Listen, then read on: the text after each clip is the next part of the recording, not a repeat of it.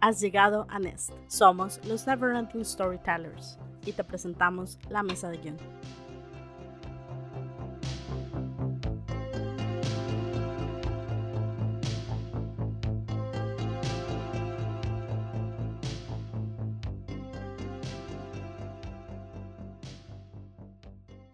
Bienvenidos a otro episodio de Mesa de Guión. Eh, este, va sonando muy pro esto. ¿ah? Ah, bienvenidos a otro episodio de Mesa de Guión, el podcast donde hablamos, analizamos y soñamos con guion. Eh, sí, realmente yo anoche me soñé con. Nosotros somos de Nest Never Ending Storytellers y trabajamos de guionistas y amamos contar historias en todo tipo de formatos.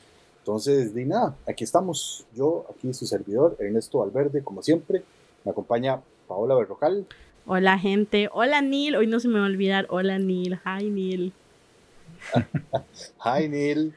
Y además de Pau, como siempre, también tenemos a José Ulloa. ¿Qué me dice, José?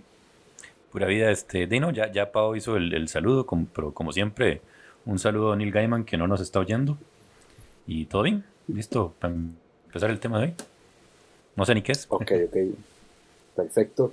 A ver, Pau, contanos cuál es el tema de hoy, cuál va a ser la dinámica que traigamos hoy. Eh, somos una serie donde básicamente hablamos de guion, ¿verdad? Y estamos en, eh, con una temática de adaptaciones. Eh, ya hemos hablado de los medios de las adaptaciones, de los tipos de adaptaciones para los otros capítulos, para que los vayan a escuchar. El tema del día de hoy es las adaptaciones de la vida real a cualquier otra cosa, ¿verdad? Más que todo, obviamente, en cine nos vamos a concentrar, eh, pero sí, igual, hay, otras, hay otros ejemplos, ¿verdad? Hacia el teatro, hacia la literatura, en fin. Eh, pero no sé, ¿qué opinan? Yo la primera pregunta que, que me surgió cuando pensamos en el tema de, la, de las adaptaciones a la vida real es de mi perspectiva de guionista porque hay muchas historias que uno, que uno conoce, que le contaron a uno, o que uno de pronto leyó en el periódico, que uno dice, uy, esa es una, qué buena película, ahí hay una buena película.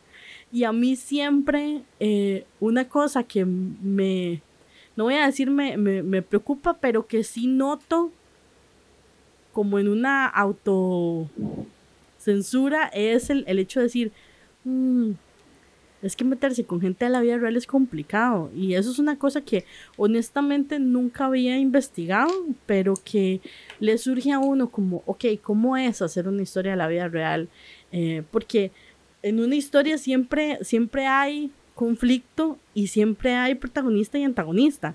O sea, eh, en cualquiera de los, de los escenarios va a haber un malo. Aunque tal vez no sea malo, malo, pero va a haber un malo. Y eso es interesante eh, y por eso es que la gente ve las películas, pero, pero cuando uno trata con gente real, uno se pone a pensar, uy, después me demandan. ¿Qué problema? Un, un, antagonista no es necesariamente un malo, ¿verdad? Sí, por supuesto que, no. Todo depende del enfoque de, la peli. El antagonista, los antagonistas del Joker, por poner un ejemplo. Bueno, depende. depende del caso del Joker, hay antagonistas que son peores que él, pero pero bueno, en fin, todo depende del enfoque. simplemente el antagonista es una fuerza en contra de lo que el protagonista quiere o pretende lograr. Yo, yo, yo digamos. Y yo creo, aunque es un mayor ejemplo. Dale, dale, José. Ah, no, este. No sé. este, no, que yo que incluso creo que en muchos casos el propio antagonista puede ser el mismo protagonista. O sea, dentro de la historia el mismo antagonista puede, eh, perdón, el mismo protagonista se, se crea sus propios problemas y creo que en casos como personajes de la vida real está muy claro cuando se trata con, no sé, a ver, uno de los, de los elementos más comunes son que si Polo que era alcohólico o mujeriego o si Picasso era mujeriego también o si tal personaje era lo que sea. Es como su, su situación y sus problemas personales el personaje los usa siempre en su contra. Entonces creo que el propio protagonista puede ser su propio antagonista de alguna manera. Pero bueno, poniendo una, un, ejemplo eh, donde tal vez esto se, se, ejemplifica mejor, está por ejemplo el caso del Capitán Phillips, que es una película del 2013, eh, donde actúa Tom Hanks. Eh, es una película donde, ¿verdad? Es como los actos heroicos de este capitán, de este, de, de este barco que se enfrenta a piratas somalíes. Pero digamos, después de la película, el, el crew, digamos, que trabajaba en el barco, demandó. Aparentemente el capitán Phillips pues no fue tan tan, tan heroico, exactamente, tan heroico como hace parecer la película, ¿verdad? Y entonces ellos eh, demandan porque aparentemente muchas de, de, las cosas que se le atribuyen al capitán en realidad fueron cosas que se hicieron entre más personas y que hizo el crew, que no fue solamente él solo, el personaje, sino que fue todo el crew y que de alguna manera incluso el, capitán fue el culpable de que terminara en esa situación. Entonces, ahí es donde uno dice, no es que el, el, crew en la película no era el antagonista ni era la fuerza en contra del personaje pero la vida real versus uno entiende, digamos, desde el punto de vista de un guionista, porque tenían que concentrarlo todo en la figura del capitán y, eso se da por entendido, pero para la gente real fue como que soy un toque, así no fue como pasaron las cosas. Una cosa que, digamos, en cuanto a eso de cómo pasaron o, o, más que todo en este planteamiento inicial, este, que es este, hasta dónde eh, plantear algo como película y, lucrar con esto. Me, gusta el ejemplo de, del Lobo de Wall Street. Esa película adapta una situación súper huesa, súper ruda, que pasaron un montón de familias, un montón de gente de, que, que estafó este Mae y Scorsese hace una obra magnífica, es una gran película. Y DiCaprio se jala, bueno, un papelón. Y todo en esa peli es hermoso. Pero luego vienen las, las personas que fueron eh, víctimas en la vida real de este Mae, que también se, se, se vuelven a ensalzar la figura de este Mae. Y dicen, es que, es, es que, o sea, en la película puede ser muy chiva, pero muchas familias sufrieron de verdad con esto que pasó. O sea, sí, sí, sí entonces hay que, hay, hay, hay, que pensar en eso, en el papel, este, o sea, más, más, bien, o sea, no sé si hay que pensar, pero hay que tener en cuenta que si adaptamos algo que sucedió en la vida real, va a haber gente de verdad que sufrieron consecuencias que nosotros, para nosotros son solo conflictos de papel de un personaje. Hay gente que de verdad pasó mal una etapa dura de su vida por, esa, por, por eso que estamos retratando. Y por ejemplo también está el caso de las películas de asesinos seriales, eso pasa muy comúnmente. Eh, la de Ted Bundy, la que hace el de High School Musical. Zac Efron. Zac Efron, que después mucha gente, muchos artículos salieron diciendo que la película un poco romantizaba la figura eh, de Ted Bundy y que, que, verdad que muchas de estas películas lo que hacen es como elevar casi a antihéroe estos personajes que pues en la vida real son simple y sencillamente este, eh, de asesinos y personas eh, profundamente enfermas mentalmente. Eh, pero entonces ahí también a mí me surge la, la, la, la pregunta, ¿hay ética para el guionista? Eso, eso es justo, estaba pensando en ese tema, y eso siempre va a ser complicado. A ver, aquí estamos partiendo meramente del guion, más allá de quiénes están detrás de la producción, que lo que les interesa es o no hacer plata, no estamos entrando en la ética del, del, director, sino específicamente estamos abordando el guion como una cosa como si el guionista tuviera la capacidad de decidir como su, su producto netamente puro. A ver, yo creo, un, un reto siempre va a ser el tener que contar la situación de manera narrativa interesante. Y siempre se le pueden buscar aristas o no, y además toda historia puede conllevar a otra historia. Lo, lo, lo, tocábamos un poquito hablando de Star Wars la vez pasada, pero tirándolo a la vida real. Si, si, si la gente que salió afectada en la vida real puso este reclamo se puede hacer la película acerca del reclamo de las personas de la vida real demandando la película. Como decían en Mar About You, se puede hacer el documental de cómo se filmó, cómo se filmó Titanic. Ya, o sea, el- el- ca- ca- cada cosa puede llevar, porque además en el caso de, de la vida real, qué complicado. Todo el mundo siempre va a tener su visión de cómo fueron las cosas. Todo el mundo va a contar, en realidad este no hizo nada, yo, yo fui el héroe, o, este, o en el caso sí de estas figuras tipo asesinos seriales o dictadores. ¿Cómo, cómo contar la historia de Hitler, por ejemplo, que es realmente una, una de las figuras más fascinantes del siglo XX para mal, pero que no deja de ser fascinante. Es el Hitler del Hitler. ¿Ah? Es el Hitler del Hitler. To- Total, ¿verdad? O sea, creo, creo que todos querríamos saber qué estaba pasando en esa cabeza y, y entender cómo se llegó a esto. Entonces, ¿cómo hacerlo sin humanizarlo de alguna manera? Pero, digamos, yo no estoy tan, o sea, yo no estoy tan de acuerdo con eso. Yo, yo soy de la opinión que, que un buen villano debería tener eh, niveles, digamos, debería tener este eh, algo, Capas. capas, ¿verdad? Este, yo creo que nadie es malo por simplemente ser malo. Son una serie de acontecimientos. Y por ejemplo, en el caso de una guerra, eh, de un evento tan fatal como lo fue la Segunda Guerra Mundial, eh, de algo tan terrible como fue el Holocausto, eh, no fue una sola persona, fue una serie de acontecimientos, una serie de personas que, que dieron pie a que, a que esa persona Pero sí. llegara al poder, a que después esas leyes se implementaran, a que después esas atrocidades se cometieran. Entonces, yo creo que, por ejemplo, está esta película de. ah, ¿Cómo es? Das, das, Das das. Underground, algo así. Ah, La, sí. bueno, la que es de, de Hitler. Eh, en la película, en Ah, efecto. La caída. La caída, ajá. La caída. Ah, no. Bueno, no, no, no sé. No, no sé. No sé, no sé cómo se dice. Ahí se edita, en ahí alemán. pues. sí, ahí después lo, lo, lo averiguo y lo digo. Este, Qué bueno cuando, cuando este- esa, esa película donde se monta nada más el audio. Este, y, y digamos, en esa película, pues no es que se le humaniza, no es que se le da motivos por el cual el ma hizo eso, pero se presenta un hombre. Y creo que también a veces Mm. es, eso es importante cuando se trata de estas figuras tan, tan, tan profundamente terribles. Eh, más bien quitarles el halo de que eran algo especial, ¿no? Era un hombre. Era un hombre. Eso, eh, eso sí, o sea, en el, en el, mom- en que el estuvo- momento, en el momento justo eh, alrededor de las personas justas para que le dieran para que le dieran el poder para hacer lo que hizo Es, es- es- ese es un muy buen punto y nunca lo he pensado hasta ahora. Humanizar un personaje no necesariamente significa justificarlo.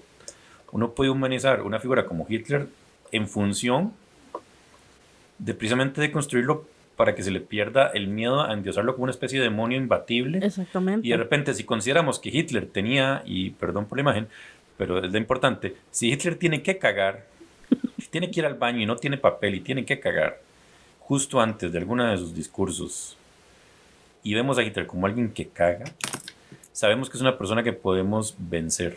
total Y por, totalmente ese, y por ese lado la humanización puede ser muy interesante. Claro que sí, y yo creo que eso, que eso se aplica de los dos lados. Uno, por eso yo creo que también ahí es donde un poco yo, yo pienso en la ética del guionista, como porque definitivamente el enfoque que le dé el guionista a la obra va a determinar qué personaje, eh, al fin y al cabo, aunque es un personaje de la vida real, es un personaje.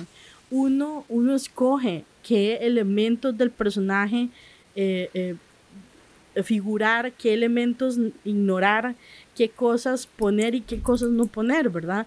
Entonces uno es el que, el que está diciendo, ok, ese es el personaje que yo creé, puede, puede que sea alguien de la vida real, pero el de la película es este, este que yo hice. Y en función de esa decisión del guionista, se puede hacer una romantización o se puede hacer más bien una desmitización. Esa palabra no existe, me la acabo de inventar. Desmi- Eh, desmitificación. desmitificación. Desmitificar. Esa sí Gracias. existe. Eso sí existe. Desmitificación sí existe. existe. A mí me gusta más la mía. bueno, se puede hacer una A mí, a mí- desmitificación a mí- de a mí- alguien. a mí también me gusta más la mía, pero. No tanto, la verdad. de- no. Yo- o sea, pero se puede hacer una desmitificación de, de alguien terrible o también de alguien intocable, porque por ejemplo uno lo ve con la gente poderosa o millonaria, eh, existe todo este concepto de que la gente con dinero, la gente poderosa, de alguna manera a veces es un poco mejor que los demás. y de pronto el discurso contrario puede ser interesante y decir, como usted bien lo dice, Hitler cagaba, bueno, la reina Isabel caga también. este, el presidente caga. El... Sí, sí, sí, sí, pero, pero yo creo que en The Crown eso no lo vamos a ver. Sí, exacto, sí, no, creo que esa escena no. Ok, digamos, en, en, en, cuanto a esto de la desmitificación, antes mencionabas que, que digamos, que o sea, que no está, vamos a ver, no, no quiero hablar en absoluto de mal o bien, pero digamos, creo que si, si se va a adaptar la vida de un carajo como Ted Bundy, no, no, no abordarla desde el romanticismo de que era un guapo y un seductor, porque eso es lo que, eso, es lo que dice mucha gente, ¿verdad? Y, entonces contratas a Zac Efron, sino de ahí, o sea, lo, lo, lo, humanizas, o sea, en, en, lugar de jugar con el morbo de la vida real y de ese personaje, y lo mostras como un mae como, como normal. Pero el asunto es que en el caso de ese mae no era un mae normal, ¿verdad? Yo, yo, hay, hay, hay otro ejemplo, eh, digamos, yéndonos hacia el otro lado de la moneda, porque uno, uno es cuando lo ensal, cuando, cuando ensalzan enaltecen, gracias, cuando enaltecen. Ensalzan es otra cosa, eso es lo que le pasa a los tacos o en la pista de baile. es que hay, a ustedes les pasa que hay palabras que ustedes una vez escucharon, les queda, al final no saben cómo son. Ok, entonces, ahí, ahí este, digamos, el otro caso que me hace mucha gracia es, por ejemplo, en películas donde, donde, por ejemplo, como en la película de Gandhi, que si bien es cierto, Gandhi es reconocido inicialmente por ser el, liberador de la India, ¿verdad? Ser el, ser, ser Juan Santamaría, que en lugar de correr al mesón se quedó Keitico, no mentira. Este, pero digamos, ya se sabe que, que Gandhi, o sea, que realmente su vida era más problemática, era, no era tan buena persona como se le retrata. Pero a la hora de hacer una película, a la hora de, de hacerlo y lo que se busca es enaltecerlo y hacerlo quedar como, el, como, ese gran hombre que la historia blanca dice que fue. Entonces es como, como, como curioso también cómo de, de repente cuando quieres adaptar una película, este, perdón, adaptar una historia de la vida real, de, también puedes esquivar las cosas feas de este personaje porque no te sirven para la idea que quieres vender del mismo. Es, es, es, importante la idea que se quiere vender. Eso es un hecho. Yo, bueno, por ejemplo, partiendo de casos como ese, mi película favorita es Corazón Valiente de Mel Gibson. Este, sí, que es como muy eh, históricamente. sí, sí, sí, sin embargo, sin embargo, yo, yo, yo, he tenido la oportunidad de comentarla con, con escoceses Claramente cada escocés es un mundo y pensará a su manera, pero a muchos verdaderamente les, arruinaron a los escoceses. pero a los escoceses verdad, que, con los que he hablado verdaderamente les gustó la película, se les hizo importante y más allá, digamos que tal vez la película lo que hizo fue no tanto pretender, y eso es algo que queremos tocar hoy, cuando, cuando es una película y cuando es un documental, y de todos modos cuando un documental necesariamente es verdad o no. Este, tal vez digamos, si uno agarra hechos históricos de una época porque lo que quiere es revivir un sentimiento de una situación que está viviendo, tal vez no tiene que ser tan exacto con, ok, esto no pertenece a este periodo ni esto a este periodo, pero de alguna forma en el colectivo y el sentir de un grupo de gente, de una nación, lo que sea, podemos resumirlo de esta manera y colocarlo en esta historia que vamos a contar. No importa si no usaban la falda escocesa en el momento de Corazón Valiente, pero es un símbolo importante patrio que ensalza, y aquí creo que sí, ensalza o, o enaltece o, o exalza. En salsa, yo lo voy a dejar con que en salsa, ya me Ensalcemos, ya, ya, esa palabra la, vamos, la vamos, a proponer para que entre a la Academia Española, eh, porque nos, parece importante. Si, si, si ensalza el, el, el, el, sentimiento de un grupo, eso se vuelve, se vuelve, importante. O sea, al final es convertir estas, estas ideas en, en íconos y en, y en, y en símbolos más allá de la, de la exactitud histórica. Neto, ¿ibas a decir algo? No, no, que primero ensalzar siempre es algo bueno. O sea, cuando uno agarra un taquito y lo ensalza, o, Total. O sea, eso es algo bueno. Entonces, no importa, no eh, importa. se vale, se vale. Y además está, está eso, o sea, que al final de cuentas, este, de la rigurosidad, o sea, no tenemos por qué siempre, o sea, delimitar un universo que podemos crear en la ficción delimitarlo a los eventos de la vida real. Porque eso no nos toca a nosotros. Es más, ni siquiera a los documentalistas. Desde, o sea, que desde la ficción no tenemos por qué limitarnos a, a, jugar con, con, lo que, con lo que pasó, ni que la realidad, o la no, en este caso la realidad, diferente a verosimilitud, ni que la realidad nos diga cuáles son nuestros límites a la hora de contar una historia, ¿verdad? Pero ahí, le quiero meter, como dicen, otro punto. Es. Hágale, hágale. Que es precisamente esa palabrita tan hermosa que a mí me encanta de la verosimilitud. Yo creo que eso es algo que a la gente a veces se le olvida a la hora de, de poner lo que es la ficción versus eh, la realidad o el documental también. Y es que en una película, aunque no, es más, piense esa la, la misma la de Braveheart si no le hubieran puesto a los, los si no les hubieran puesto los kills, realmente la gente hubiera dicho, ay, está mal, ¿cómo van a hacer cosas así no van a usar kills? O sea, a veces también la verosimilitud de la cultura general o de la cultura popular es importante. Y a veces tal vez no fue que pasó así, pero por ejemplo, cuando uno piensa en la antigua Grecia, y uno por, por el hecho de que ya las, las, las ¿verdad? Las columnas y los edificios están, ya han pasado por tanto tiempo, todo es blanco. Entonces, cuando hay películas de Grecia antigua, todo es blanco, todo es de mármol, todo es impecable. La realidad es otra, la realidad es que todos esos edificios, el Coliseo, este, todos los templos estaban llenos de colores y a ellos les encantaban los colores. Pero esa no es la cultura que tenemos. Entonces, probablemente si llegara un director y dijera, ok, voy a hacer la Grecia como era, y pon todos estos edificios de colores, uno diría, uy, ese mae se voló. Ese mae es que ve una Grecia que una Grecia alterna, una una, Grecia ahí como psicodélica, porque esa no es la manera en que, en que la, la gente en general, la cultura general ve a ese pueblo. Entonces también a veces eso es importante y yo creo que a veces hay momentos donde uno puede decir, sí, no era así, pero esto nos sirve para contar la historia y para darle verosimilitud ante el público, porque eso es importante. Poner una figura y que la gente se crea que esa figura existió porque la vida a veces es muy inverosímil, pero las películas siempre tienen que ser verosímiles. Entonces ahí es donde uno tiene como que decir, bueno, no, así no pasó, pero en mi película va a pasar así. Igual, igual va a haber una, una construcción al respecto de eso que va más allá del guion o de la dirección, que va a ser pues precisamente el marketing.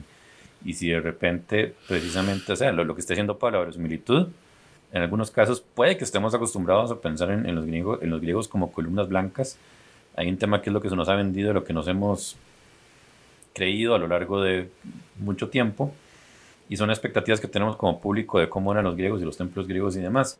Pero si de pronto por ahí un director sí decide ir, va a tener que precisamente crear su propia verosimilitud debería hacerlo, si es, si es un factor importante para él y para lo que está contando, en realidad debería hacerlo.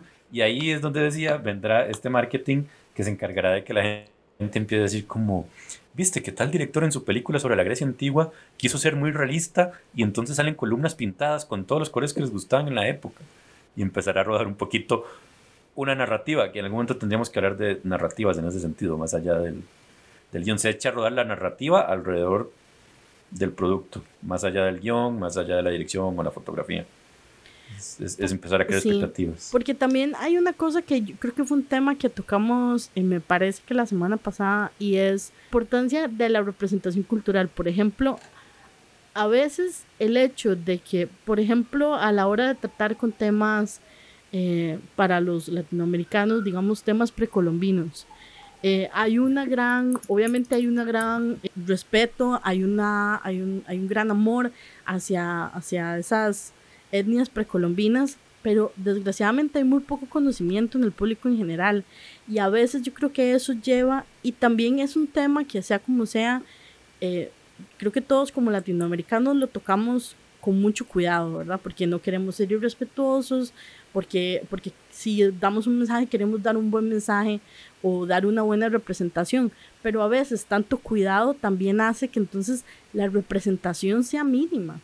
Eh, y, y, que cuando hay representaciones, eh, digamos como por ejemplo Apocalipto, eh, que verdad no era una representación latinoamericana, sino hollywoodense, pero este, con todas las cosas malas que hay, uno puede decir, bueno, pero ¿por qué no se hacen más, más, más películas sobre esa época en Latinoamérica? Eh, por el dinero, principalmente, pero también yo creo que porque es un tema que a mucha gente le da miedo tocar y tocarlo mal, ¿verdad? Y decir, ah, después me va a caer todo el mundo. Y ahí es donde, donde el público también tiene que entender que cuando hablamos de ficción, hay ciertas libertades, hay ciertos temas que se van a romantizar, hay ciertas cosas que se van a lijar, se van a pulir para que a la hora de presentarlo sea más sencillo eh, para la gente en general. Eh, y que no todo lo que pertenece a ciertos temas necesariamente tiene que ir en, el, en el, formato documental. Hay, hay, una cosa que hablabas en eso de la representación, que es un caso muy interesante, inclusivamente para, para Latinoamérica. Hablando de películas basadas en la vida real, está la película Una mente brillante, en la que Russell Crowe hace el matemático John Nash. La esposa de Russell Crowe en esa película, que el casting dirigida por Ron Howard, es Jennifer Connelly. Y si ustedes le ven algo de salvadoreña a Jennifer Connelly, es lo mismo que tengo yo de tener el pelo largo y rubio. O sea, no tengo Ah, porque La, esposa de Nash la era... Esposa, la esposa de Nash era salvadoreña. Ah, mira, no Pero entonces imagínese, un Hollywood 2008 todavía, poner una mujer latina de principal y coestrella. Y los más dijeron, hmm, mejor suavicemos esto, ¿no? Hagámoslo más blanquito. Un whitewashing.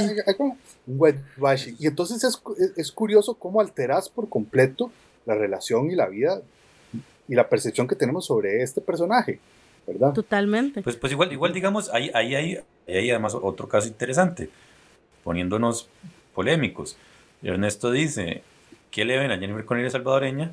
Y mi cabeza salta con qué idea tengo yo de lo que es una salvadoreña físicamente. Porque no estoy buscando una foto de la esposa de John Nash en la vida real en este momento y a primera entrada me voy a ir al estereotipo centroamericano que, que, que manejemos y lo que mis propias definiciones sí cargadas un poco definitivamente por prejuicios, aunque no los quiera reconocer como tal, me dirán, ah, ok, esta salvadoreña debe ser así, así, y definitivamente no se parezca en nada a Jennifer Connelly.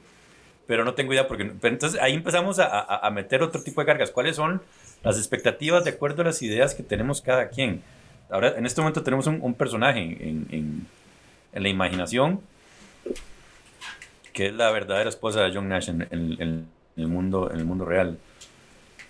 Y pues no sé, a la de menos se parece más a Jennifer Connelly de lo que, de lo que uno esperaría, a la de menos no se parece en nada. Ese siempre, además de todos modos, es otro tema. En las, las, en las adaptaciones, los actores escogidos rara vez se parecen a, a, las, a las personas en la vida real. O sea, claramente, claramente, cuando hagan la, historia de mi vida, a, mí, a, mí me, a mí me tendría que interpretar Henry Cavill. Obviamente, man. Por el nivel de todo lo que no me parezco a Henry Cavill, que es lo que escogería Hollywood. Totalmente, man. Es como, como cuando ah, en SNL eh, Brad Pitt hizo al, al... Sí, me parezco a Henry Cavill, por si no. Sí. Lo blanco del ojo, sí. La leche que es un hombre, los dos. Y seres humanos, bueno. bueno. ¿Quién, es? Bueno, cuando, cuando, cuando, cuando, Brad Pitt, cuando Brad Pitt hizo Edward Norton, no se parecen en nada. Sí, también. No, así no era. Eh, ahora que en SNL hace de Anthony Fauci también. Que justamente fue un chiste que el, que el, que el doctor dijo como... Ay, que alguien le preguntó como si a usted le interpretara a alguien, ¿qué le gustaría? Y el mamá dijo como así por pura vara, ah, Brad Pitt. Era un chiste. y después en SNL, Brad Pitt lo interpretó. Ok, pero, pero, pero digamos, o sea, a mí más que un, que un actor que, que interprete la vida de alguien se parezca a esa persona, no afecta tanto como que los eventos y lo que la persona hizo o dejó de hacer o el contexto, si tengo una relación, si se va a hablar de esa persona. O sea, que se parezca o no, eso no es tan relevante. Por, por ejemplo, este, digamos, se me ocurren tres casos. Margot Robbie en, en, en I, Tonya, ¿verdad? Cuando interpreta a Tonya Harding, la patinadora y todo eso. Eh, Charlie Theron, en cuando Monster. en Monster, ¿verdad? Y eh, digamos, esta no es biográfica pero digamos, a Nicole Kidman interpretando a Virginia Woolf Ajá. en Las Horas. Ujú. Son tres don- donde interpretan personajes de la vida real y, y- y el maquillaje las afea. Su- su- Suena raro decir eso, las afea, Pues, pues para sí, que se parezcan, ¿verdad? O Como para tener cierta relación ahí. A ver, es que igual va a, ir en, va a ir en el contexto. Por ejemplo, si yo hago la vida de Rigoberta Menchú, que tiene precisamente que lidiar con temas de prejuicios, y esos prejuicios van a ir por su, por su, por su origen étnico y por su apariencia y demás, no puedes llegar y poner Angelina Salma Jolie. Hayek. a, a- a- A Salma a- a- Hayek. a Salma Hayek porque precisamente tiene que lidiar con esa clase de cosas. Entonces, la, la- la- la pa- la parte física sí va a ser relativamente importante, pero es donde, donde empezamos a cuestionarnos cuándo no y por qué. O sea, ¿qué, qué le va a agregar al guion quitarle o ponerle la misma apariencia? Creo que esa es la respuesta siempre, de todos modos, ¿no? O sea, a partir de la ética. Aunque en ese sentido ya no son decisiones de guion, ¿verdad? Ya eso son de- decisiones de producción. Digo, a menos que en el guion específicamente ya se, se, se no sé, se, se especifique, ok, esta, este personaje mide tanto, pesa tanto, tiene el pelo de tal color. Ya eso no son decisiones que de pronto muchas veces no, no van de mano del guion, del guionista. Total. eh, pero, total. Es- pero a veces, como sí. dice ellos, es puro marketing. Eso sí, a es veces. puro marketing, es pura producción, digamos. Es pura. ¿Quién va a hacer que me llene las, las, las salas de cine? Eh, Pero, pero partiendo de lo que decía yo antes, este, lo, si lo vamos a analizar desde el guion, piénselo como guionistas. Ya, pues lo que le esté exigiendo el productor o el director, pues tendrán que adaptarse a eso. Pero si al principio tienen control sobre lo que están contando, ahí sí piénsenlo de esa manera, narrativamente. No, al principio tenemos control. Es cuando uno da el guion que la vara así. Que uno dice, bueno, chao, que le vaya bien en la universidad. No se me desvíe igual. mucho del buen camino. Pues, pues igual, depende, ¿verdad? Pues si te contrataron y te dijeron, que mira, vamos, queremos hacer la película, la vida de Huerta Menchú, para que lo sepas desde ahora, la, la, la actriz, la, la, la- la actriz que la va a hacer es, es Gal Gadot. Este, ya desde ahí ya, ya te, te alteraron vos. Bueno, primero tendrás que ver si estás de acuerdo, eh, si quieres trabajar eso. O hagamos, o al revés, hagamos la vida de Gal Gadot y vamos a contratar a, a Rigoberta Menchú. eh, sí, al revés tampoco funcionaría. Y digamos, creo que. No, y no solamente. No crea, eso no solamente pasa eh, en, la, en, en las historias de la vida real. Yo no sé si a ustedes les ha pasado, eh, pero a veces también pasa en, en, en personajes ficticios. Como, como un personaje, como el- la típica historia eh, adolescente, como la de She Soldat, ¿verdad?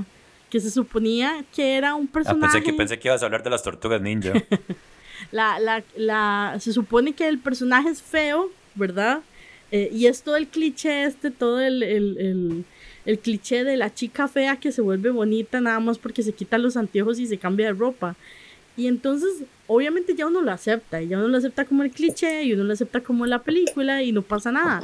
Pero si realmente esa historia, digamos, si el, si el guionista de pronto, en, al hacer ese guion, tenía realmente la intención de decir, ok, yo quiero que un personaje que no es atractivo de una manera convencional o que lucha con su, con su misma imagen, con su misma identidad física, este, pase por un proceso donde este Mae, que es el popular, que es el guapo, se enamore de ella de una manera eh, sincera y verdadera.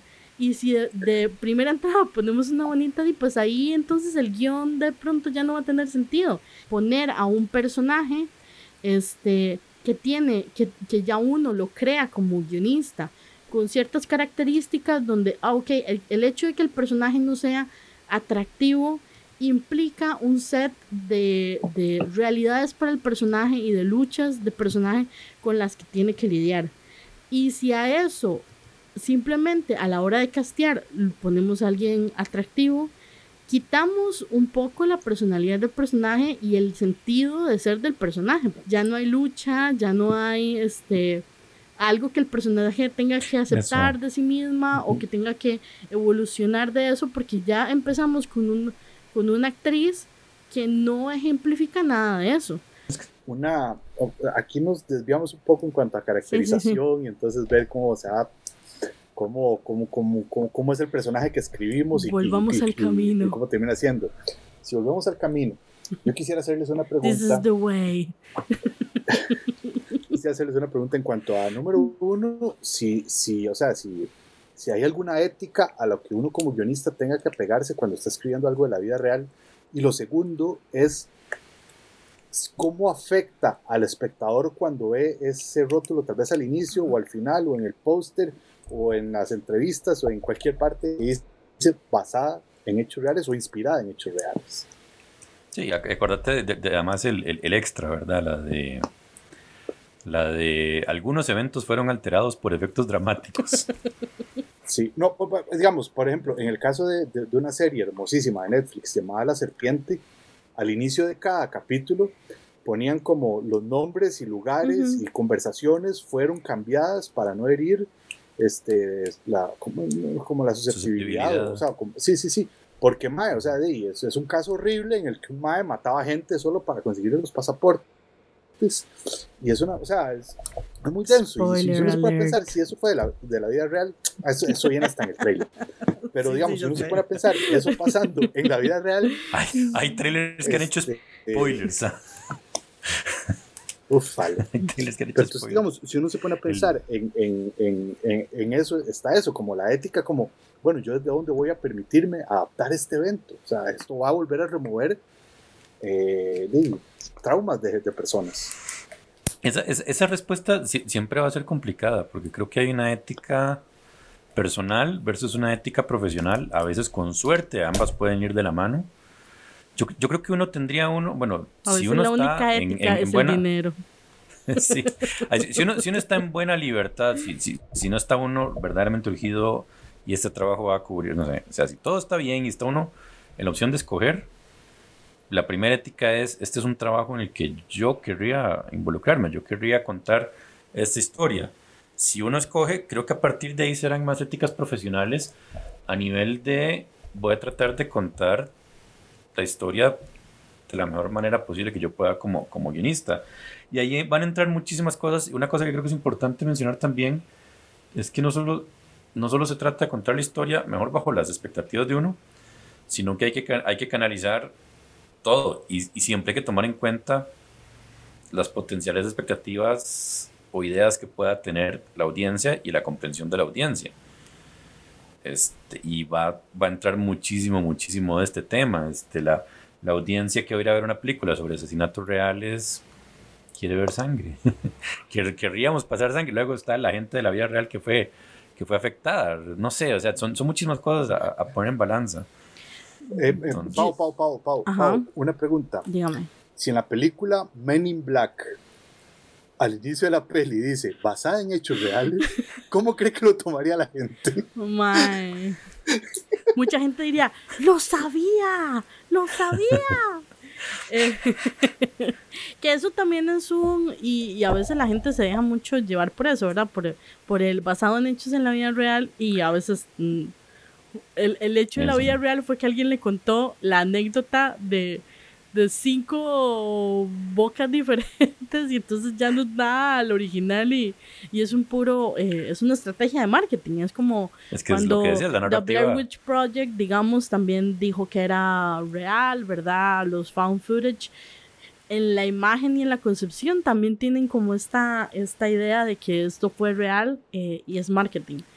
Ahora, Amityville, la, sí, la, la casa de Amityville, uh -huh. que está basada en hechos reales. O sea, ¿fueron reales las situaciones? ¿Realmente estaba la casa poseída? No sabemos, pero hubo una situación real que provocó. Ahora, basado en hechos reales, quiere decir no que la película pretende ser una adaptación de la vida real, ni que pretende ser biográfica ni documental. Es, nos contaron esta historia y la volamos, la sacamos. Sí. O sea, como, decían, como, como ponían el, el, ejemplo de Men in Black.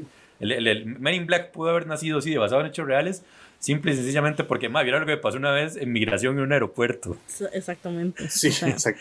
Yo, yo, yo, ah, yo eh, nada más, a mí me gustaría volver al punto anterior sobre lo de la ética, porque, digamos, yo tengo una opinión un poco diferente a la de, a la de, a la de José. Yo creo que en cuanto a ética, el guionista, la única ética que, que debe tener el guionista es eh, la investigación. Que si usted va a hacer algo de la vida real, ok, investigue, realmente sepa. Casi que Yo, de hecho, yo creo que es, debería ser casi que una cosa periodística en el sentido del nivel de investigación que uno debería tener ver los diferentes ángulos, ver las diferentes personas, o sea, todo lo que usted pueda leer, todo lo que pueda investigar, todo lo que pueda ir y realmente tener como saber exactamente qué fue lo que pasó, uno lo debería hacer de la misma manera en que cuando hablábamos de las adaptaciones que vienen de otros medios, si vas a hacer una adaptación de un libro, por lo menos léete el libro, ¿no? Pero en cuanto a la ética, en cuanto ya una vez que uno tiene esa investigación y que tiene toda esa información, yo creo que ya eso sí es de cada guionista. Y yo creo que eh, hablar sobre éticas es, es una cuestión importante, pero a veces es, es difícil porque de, de, pronto si usted lo que quiere es precisamente presentar el lado negativo, de esa, esa es su decisión como creador. Y, y, aunque a uno no le guste, de uno tiene que decir, bueno, eso fue lo que él hizo y, bien por él, ¿verdad?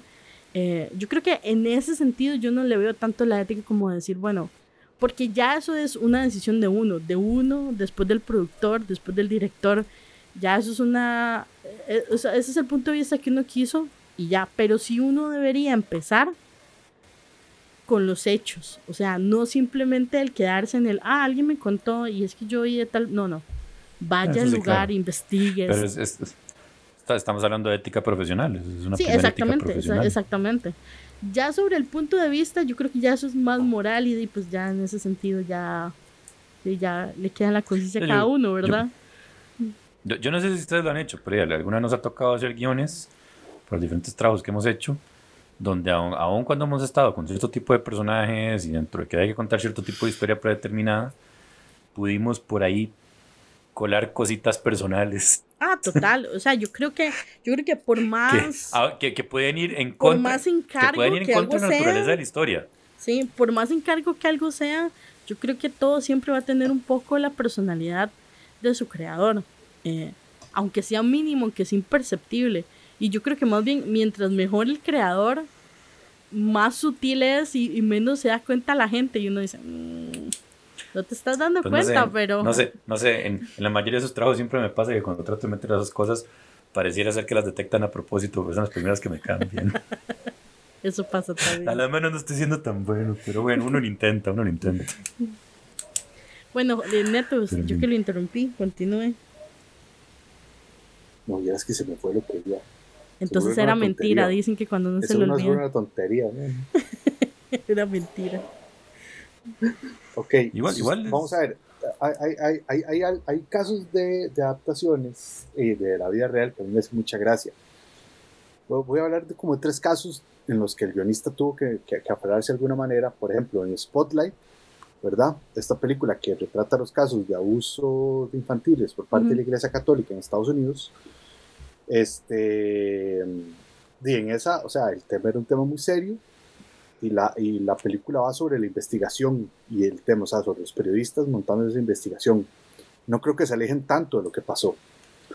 Luego tenemos una película como Zodiac, en la que hay que retratar, o sea, digamos, se investiga un asesino en serie muy famoso y, y al man no lo atrapan, no se sabe quién es, pero entonces David Fincher hace una maravilla y nos da una gran película súper tensa en la que casi, pero no, no se llega a nada, pero como que no importa tanto el resultado, fue, fue como el proceso. Y luego tenemos una mierda como Titanic, en la que hay un evento que pasa y después se pasan todo el evento por el ojete y lo que importa es una historia de amor donde al final el humano se sube en una puerta. Digamos, Entonces, ese es, el caso de basado en la vida real. Sí, exactamente. Sí, sí, sí, exactamente. y, es muy curioso porque también yo creo que hablando de ética de nuevo, eso también, eso, eso de pronto es moral y, y cada quien toma su decisión según su conciencia, pero es realmente como, como lo audio, el cine, la televisión tienen la capacidad de cambiar el concepto de la gente sobre un evento es impresionante. Digamos, yo tengo una tía que la madre, digamos, estaba segura que Rose y Jack eran personajes de la vida real, digamos. o sea, y cuando yo la tuve que sentar y decirle, no, mira, este, es una película, esos, esos personajes, no, pero es que el Titanic sí pasó, entonces e, esa historia, es, seguro Rose la contó cuando era vieja, ya, seguro se la... Yo no, tía, no. no, Rose no existe.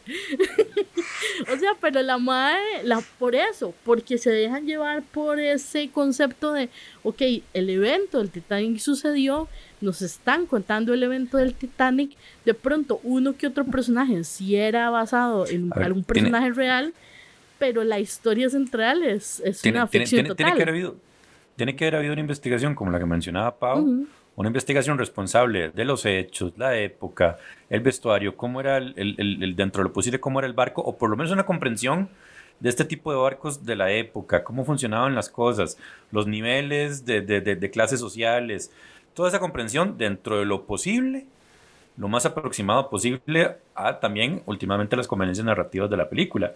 Pero la historia de amor de, de Rose y Jack puede haber sido contada en el Titanic, como puede haber sido contada en el, en el TARDIS, en, en cualquier lado. podríamos, contar, podríamos contar. En cualquier lugar igual, eh, eh, Jack no hubiera, la puerta hubiera sido muy pequeña y Jack se hubiera Hagamos, hagamos Man, of Steel, pero en vez de centrarnos en la pelea de Superman con Zod, contemos la historia de Rose y Jack en medio de la destrucción de Metrópolis. Exactamente. Y eso es un poco lo que hablábamos también en los episodios anteriores, que no les recordamos que los escuchen, sobre el punto de vista y de pronto escoger otro personaje o, otro concepto sobre la historia. Eh, un poco también como hacen en, Avengers, eh, cuando después está la gran destrucción de Nueva York y en, las siguientes películas de otros personajes veían o en las series eh, veían las consecuencias de esos hechos en, el, en este universo que crearon, ¿no? Eh, y entonces eso, eso es interesante porque la gente de pronto reconoce una cosa y dice, ay, claro, eso pasó aquí y entonces le afectó a este personaje aquí. pero eso funciona en todos los, a todos los niveles. Ahora, ese tema en particular es curioso porque mucha la destrucción de, de Nueva York en Avengers puede que no tenga que ver exactamente con la realidad, pero el impacto histórico y emocional que dejó la caída de las torres por allá del, ¿cuándo fue? 2000, 2001. Uno. No, 2001. Sí, 2001. 2001 por ahí, por ahí. Sí, muy, muy, este, hace que e, e, e, ese impacto hace que a la hora de crear una película como Avengers y saber que se va a destrozar Nueva York de esta manera, se pueda adaptar a partir de eso un poquito. Ya vamos a mover un poquito el, la vena, la vena, la fibra emocional. Sí, se, se, vuelve, se vuelve importante. Incluso eso lo vimos también con, con Spider-Man, Spider-Man 2, que de hecho la caída de las torres afectó a Spider-Man 2, tanto que tuvieron que quitarlas y removerlas digitalmente, porque la peli se grabó más o menos en esas épocas, para cuando salió ya no había torres. Pero de repente estas escenas del pueblo neoyorquino uniéndose a ayudar a Peter Parker en, el Ah, en, la escena del tren. Metro, responde un momento en que, en que todavía había una herida emocional de unir a la población neoyorquina a raíz de un evento de la vida real. Entonces ven como los eventos en la vida real no tienen realmente que inspirar películas basadas en, pero pueden mover un poquito la narrativa de, lo que se quiere contar. Ok, una pregunta para ustedes, buenos ejemplos de adaptaciones de la vida real, no porque lo hayan adaptado bien, sino porque como relato individual, independiente, audiovisual, funciona y funciona muy rico corazón valiente para mí, muy, muy, muy la fácil, corazón valiente. Yo no sé nada, no sé nada de la vida de William Wallace. Nada. Pero no te interesa. me gusta esa peli. ¿Cómo amo esa peli? Más sí, o sea, sí, me interesaría, pero me, interesaría como otro relato. Sí, pero esa no era la pregunta. esa no fue la pregunta. A mí me vuelve un montón. Esa no es la pregunta, Pau. Yo sé, pero quiero decirlo, quiero, quiero decirlo. Sí, porque las películas coreanas son entretenidísimas. entretenidísimas. bueno, ¿usted cuál, Pau? Eh, justamente hay una película eh, coreana que se llama Kim Ji-young, eh, nacida en 1982. Así se llama la película. Es una película muy interesante, es, como... Eh, está basada en una, en una persona real y a mí lo que, me, lo que me llama mucho la atención es que habla como sobre una mujer este, que, que nace digamos, es, es un... Es una mujer que está como, como, como, como intranquila con su vida, digamos, a pesar de, y eso tiene mucho que ver como con las condiciones de la mujer en Corea.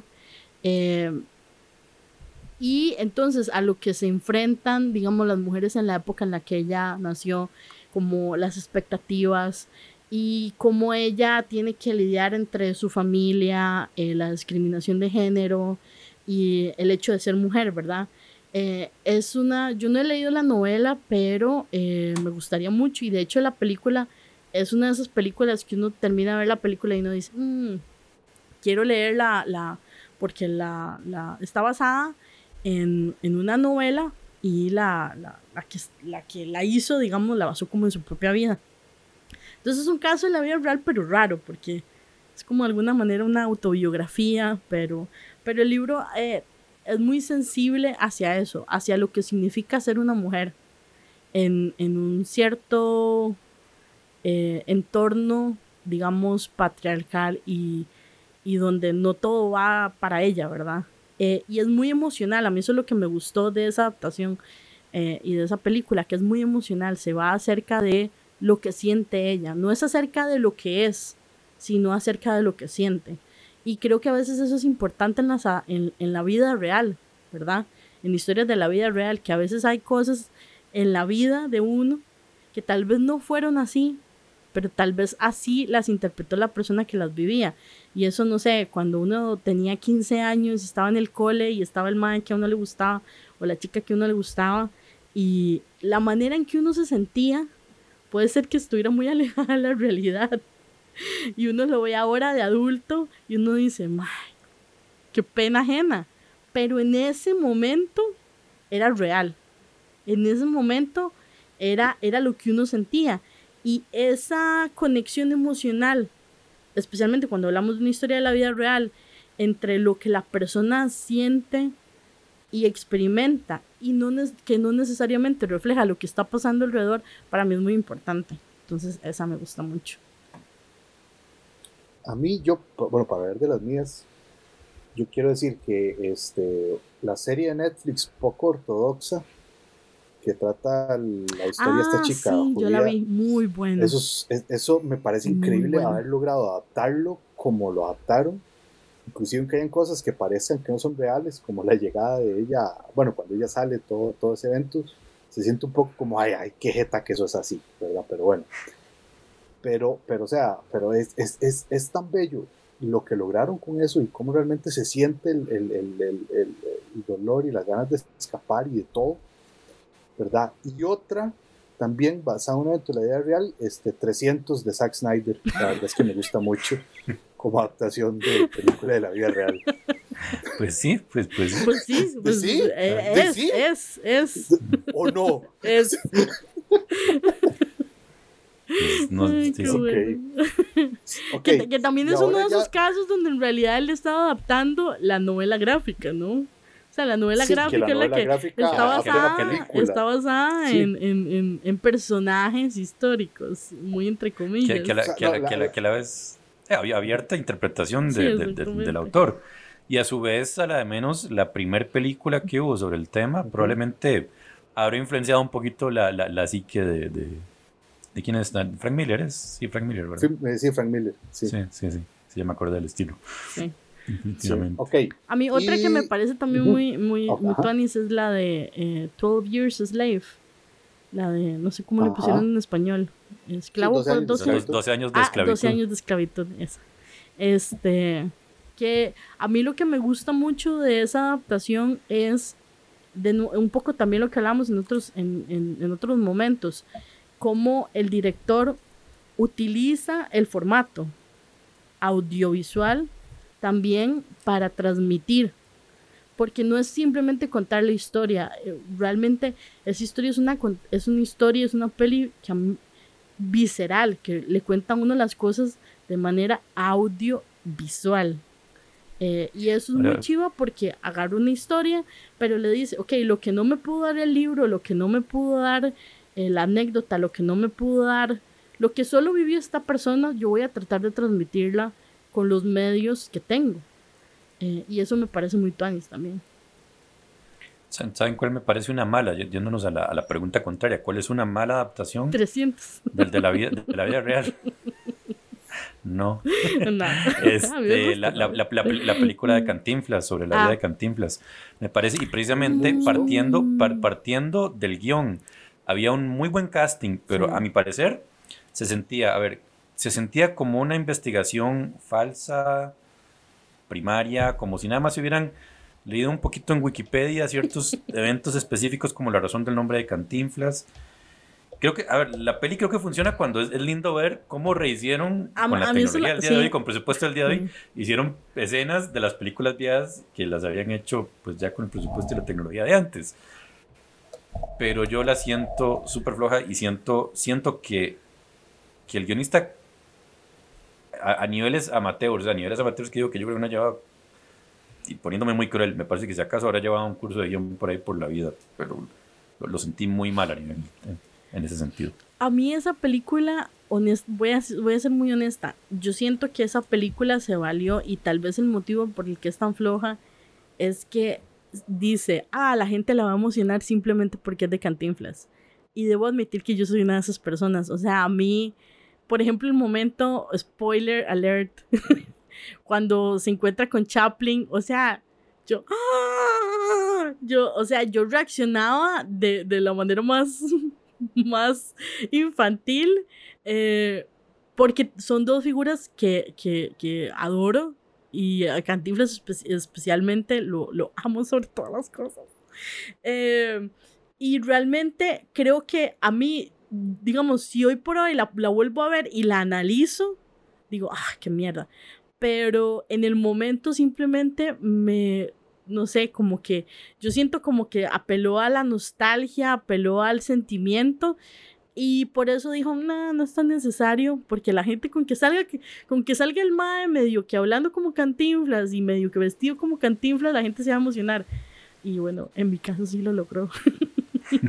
Pero no creo que sea una buena, una, una buena autobiografía, para nada. Hay muchas cosas. No, no, es una autobiografía.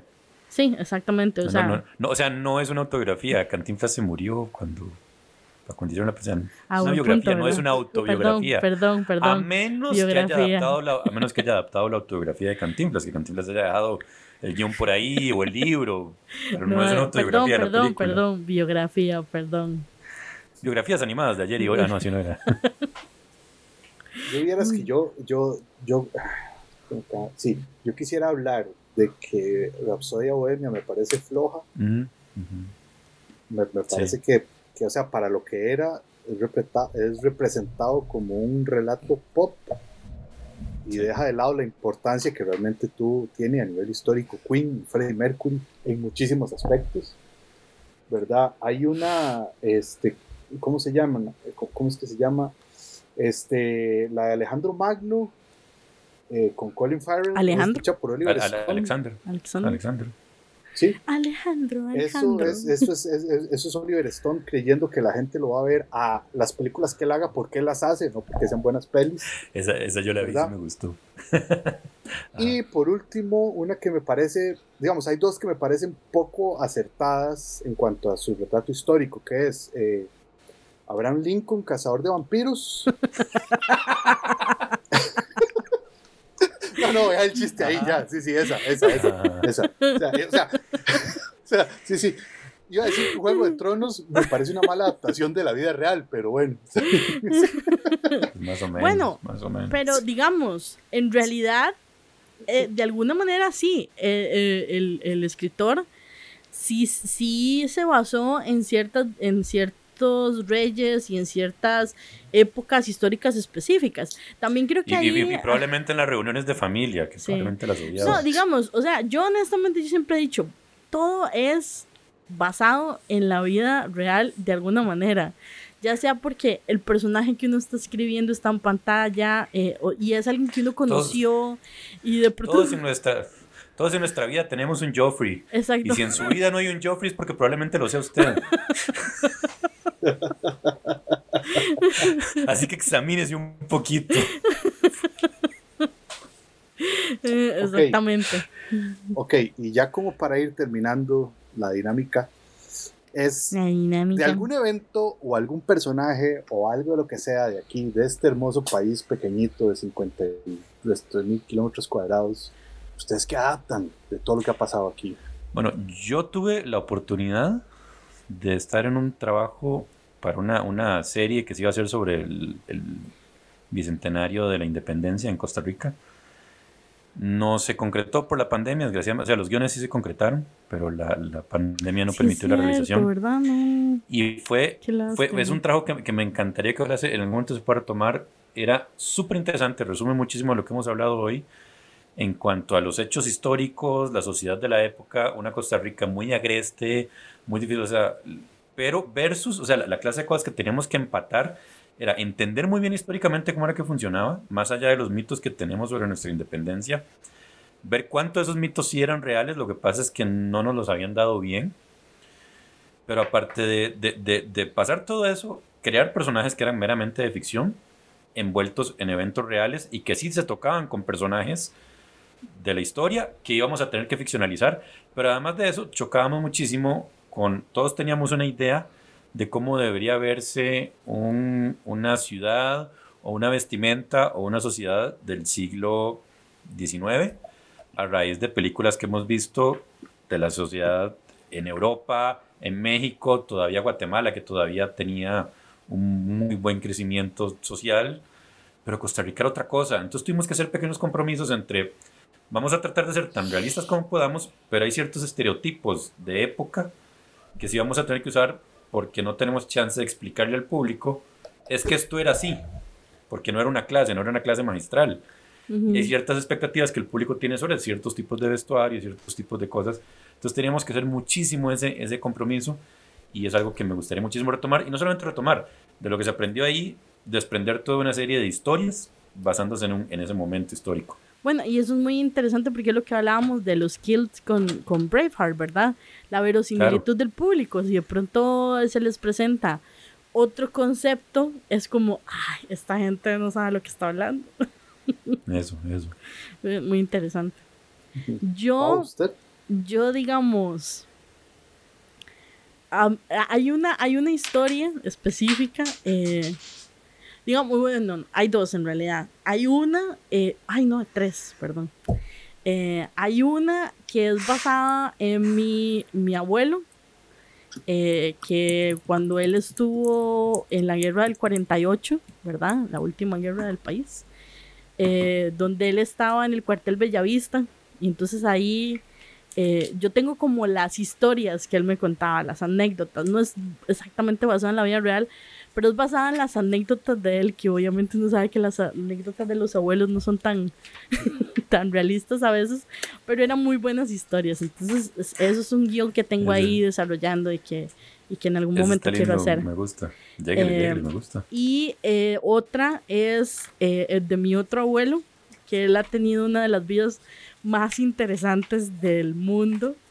Y entonces también me gustaría, de eso sí me gustaría hacer un toque más, más, más, más, más exhaustiva, más de realmente investigar, eh, ¿verdad? Como, como, como, ya no quedarme en la anécdota, sino realmente eh, hablar un poco de esa eh, Costa Rica de hace 100 años, porque mi abuelo se murió de 100 años, se murió hace como dos años. Y este, la otra es sobre el psicópata. Que, Ah, esa ya se eh, hizo y se hizo buenísima. Sí, sí, yo sé. Pero yo estaba en esa época, era, fue como, yo tenía como 10 años. Y yo no sé por qué, desde esos 10 años, eh, lo que sucedía con el psicópata siempre fue una cosa que me llamó Pablo. muchísimo la atención. Entonces, me gustaría ah, tal vez no hablar directamente del psicópata, pero de la investigación policial, de, o sea, como hacer una cosa así como Zodiac, porque en realidad el psicópata que tampoco nunca se encontró, eh, pero sí saber qué fue lo que pasó del otro lado, no tanto pensando en el psicópata, sino pensando en, en el lado de la investigación policial. Que el caso del psicópata revolucionó un poco aquí en Costa Rica cómo se veía a, la, a todo el mundo forense, eh, porque fue como el, el- el primer gran caso de ese tipo. Entonces, esa es una, es, me parece que es algo muy interesante de ver cómo en este país donde nunca había pasado nada así, de pronto llega, empiezan a asesinar gente y de pronto, ¿qué hace la policía? donde no, está ni, no estaba preparada. Fue, fue, una época muy, muy particular. Este, creo que Pablo le tocaron más casi los finales, porque el psicópata empezó a aparecer como desde el 86 más o menos, y aparecía y desaparecía. Sí. Pero habían, hubo dos casos muy particulares de en esos años que, de los que se podría desprender una serie con varias temporadas, una dedicada al psicópata y demás. Había otro tipo del que no se volvió a hablar, que le apodaron el Cóndor, que andaba en motocicleta, le apodaron por eso el Cóndor, por la serie ochentera del Cóndor, y lo que se dedicaba era a repartir cadenazos. No sé si era, no sé si fue cualquier payaso que repartía, repartía cadenazos y jalaba, pero sí se creó una figura, un, un supervillano si se quiere, más o menos por las épocas del psicópata, entonces la, la imaginación estaba muy candente al respecto. Y luego un caso muy particular que fue este asesinato en la Cruz de la Juevelita. Que, Ajá, el de la Cruz. Y fue muy esta época, a finales de los bueno, 80, yo empecé una investigación sobre, no sobre él, sino sobre los hijos del diablo. Que también son, es, son otros. Esa no me la sé. Otros. Los hijos del diablo fueron una pandilla que hubo dentro de la penitenciaría nacional. Eh, pero, donde el Museo de los Niños. Do, era, donde ahora era. es el Museo de los Niños, exactamente. Eh, y eran un grupo súper Para los que no violento. saben, tenemos... Sí. un mal chiste, perdón. Eh, para los que no saben, aquí en Costa Rica, la penitenciaría, digamos, nacional se convirtió después en el Museo de los Niños. ¿Dónde se exhibe a los niños que fueron, que murieron en esta cárcel? No, pero, pero digamos, las, las cosas que pasaban en esa cárcel, eh, bueno, eran únicas, digamos. Eh, y yo empecé una investigación acerca de todos estos personajes. Eh, pero eh, de todavía es, un, es, una investigación que no he terminado también porque es un poco complicado conseguir eh, todas las informaciones entonces de, todavía me queda tiempo para hacerlo. Es que ahí, ahí, ahí donde no queda más remedio que, que inventar.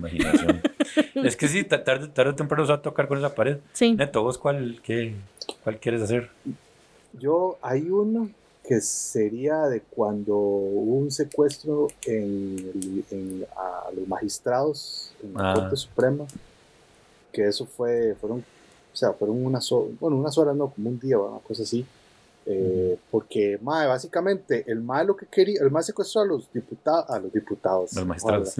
A los Fuera, magistrados, el mae, el mae secuestró a los magistrados, porque el mae lo único que quería era plata para hacerse un trasplante, mae. O sea, Ah, ese era el motivo del mae, güey. O sea, una vara, una, una vara un, un poco densa por ahí que habla un poco de eso. Y después, hace, un- hace unos años, vi una obra de teatro sobre la esposa del expresidente Ricardo Jiménez, Beatriz Zamora López. Mentira que me sé los nombres, lo acabo de buscar, pero se me quedó en la cabeza. Así el mae que se lo, se lo sabe todo. no, de no, no. 1900 tal. ¿verdad? Y a la Mae este, la apodaban la, la cucaracha, porque la Mae había sido, había sido prostituta, pero después terminó casándose con, con, con Ricardo Jiménez y después terminó siendo primera dama. hijo de- Y no solo, y no, no solo bueno eso es un Eva increíble, Perón pero así la tica sí, o sea, está, está bonito está bonito es, está es una historia que me, que me parece hermosa. Todo, yo me acuerdo que la obra, el tiempo, eh, eh, lo que contaba me gustó mucho. Y pues, y creo que son historias que valdrían muchísimo la pena seguir contando acá. Ujú. Empezar a contarlos pues. Sí, porque también yo creo que eso es una cosa muy importante, ya para terminar la última idea, este, que las historias de la vida real, cuando ya hablamos como de cosas históricas, yo creo que permiten también que los pueblos tengan una identidad, ¿no? Que, que, accedan un poco lo que José nos contaba con los escoceses, el, el acceder emocionalmente a ciertas figuras y a ciertas épocas, eh, creo que es importante para, para todos y, y entonces creo que ah, vale la pena, ¿no? Vale la pena seguir contando historias, aunque tal vez estemos o no estemos de acuerdo con lo que pasa, pero creo que aprender más sobre nuestra historia nos ayuda como seres humanos, independiente del país. pues sí pues sí Sí, sí. totalmente definitivamente Y bueno, bueno, ¿Y yo creo que ya por hoy quedamos aquí. Este, si nos han escuchado hasta ahora, muchísimas gracias por acompañarnos el día de hoy. Los invitamos a, si no han escuchado los capítulos anteriores, eh, revisar y, y, escucharlos. Eh, síganos en nuestras redes sociales, búsquenos como Nest, storynest.cr eh, y ahí nos encontrarán en Instagram, Twitter y Facebook. Eh, y este, muchas gracias, José Neto, otra vez por escucharme, por estar aquí conmigo y, y decirme cosas este, tan vacilonas y hacerme reír por orípico. Es, es, es, bueno que sepan que Pau transmite desde el, así, el, el hospital psiquiátrico. donde estamos. Este, pues nada, como siempre, un, un gusto, compañeros, colegas, estar aquí con ustedes hablar de estas cosas que nos apasionan. Este, reiterar lo que dijo Pau, que ojalá nos, nos escuchen y ojalá les interesen y eventualmente nos hagan de alguna manera llegar sus comentarios de qué, qué les ha gustado, qué no y qué les gustaría que viéramos. Eh, próximamente vamos a tener a Neil Gaiman de invitado, entonces estén atentos. próximamente en los próximos años. Pero, próximamente, próximamente, algún día, algún día Costa Rica será campeón mundial de fútbol. algún día, en alguna realidad. Así que, pues yo espero algún día, yo no dije cuándo, yo espero algún día tener a Neil Gaiman aquí de invitado. Aquí en, aquí en mi casa, durmiendo en, mi casa. Durmiendo le hago el desayuno. le hago el desayuno, lo llevo de paseo. Neil. Neil. Pasando la pandemia. Pasando la pandemia. Un pintico, un gallo pinto, bien hecho. Ni cafecito. Ya me callo. Bueno, rápidamente, muchas gracias por haber llegado hasta acá y por aguantarnos. Hasta luego.